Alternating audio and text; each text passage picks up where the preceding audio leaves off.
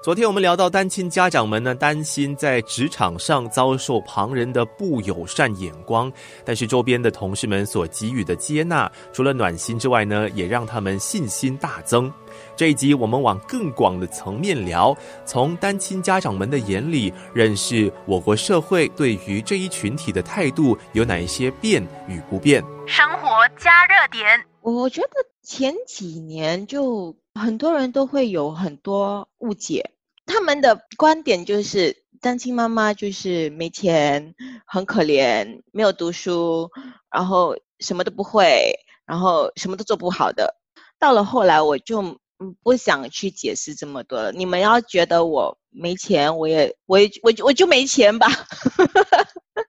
没钱你们我就会问回他们，没钱你们给我钱吗？这是五年前成为单亲家长的黄女士对于社会如何看待单亲家长们的想法。受访的三位单亲家长们呢，都是三十出头的华族女性。可能你会觉得，也许是年龄较轻的关系，所以想法和社交圈子都偏向开放。但是三年前成为单亲家长的陈女士，也就是另一位受访者，我觉得她提到了一个关键：生活加热点，也很难去避免。他们对我们有异样的眼光，对我来说，我觉得朋友跟家人比较容易可以体谅，比较呃敏感的就是雇主，因为对他们聘请你嘛，你一定要呃在你的岗位上有有表现。可是我也可以理解他们为什么会有这样的想法了，所以就如果可以不用分享就不用分享哦，我是这样觉得。生活加热点。其实我差不多花了两年的时间，才慢慢的从那个乌云密布的天空走出来。这一路上，就因为我本身是一个跟朋友会比较亲，有什么事情我就会跟他们分享啊，听他们意见。所以当跟朋友讲起这些事情的时候，我是很自然的。反反而，如果你要我去跟我的亲戚或者跟我的父母讲，我我我就有可能说不出口啦，除非到他们自己跑来问我。我是觉得比较是属于已经可以放开这一切，呃，然后当你真的是可以把你的过去放开，呃，就是释怀，不再去介意之前的事情。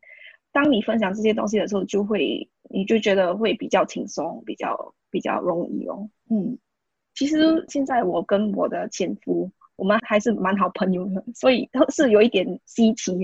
就是也是很。Surprise 啊，来，呃，我们到现在可以成为很好的朋友，不像那些那哇闹得很僵之类的东西。生活加热点，俗语说“经一事长一智”。陈女士过了自己心里的那一关之后，不管环境以什么方式对待她，她都能够坦然成熟的应对。即便如此，有条件性的公开自己的身份的这回事，也是半年前成为单亲家长的洪女士的平时的标准作业程序 SOP。现在应该是更开放了吧？现在跟以前真的想法不一样了。我相信现在的单亲妈妈也应该还蛮多的，而且现在的女生也真的越来越坚强。好像如果年轻一代的，我就会跟他们聊哦，我也是单亲妈妈啦。如果是年龄没有相差很远的话，我会分享；如果没有必要的话，我就会没有多聊。现在反而我单亲妈妈的时候过后，我觉得我朋友增加了更多，而且现在来接近你的朋友会觉得来，可能他们会看我很辛苦啊，还是怎么样的，所以我们经历上的问题，他们反而还会更帮我。这些才算朋友吗？如果他远离你的话，这些就不算朋友了吧？生活加热点，不管社会目前对单亲家长们的态度有多开放还是保守，不论单亲家长们的心理建设有多稳妥，希望我们的未来是一个没有必要隐藏真实自己的善良地方。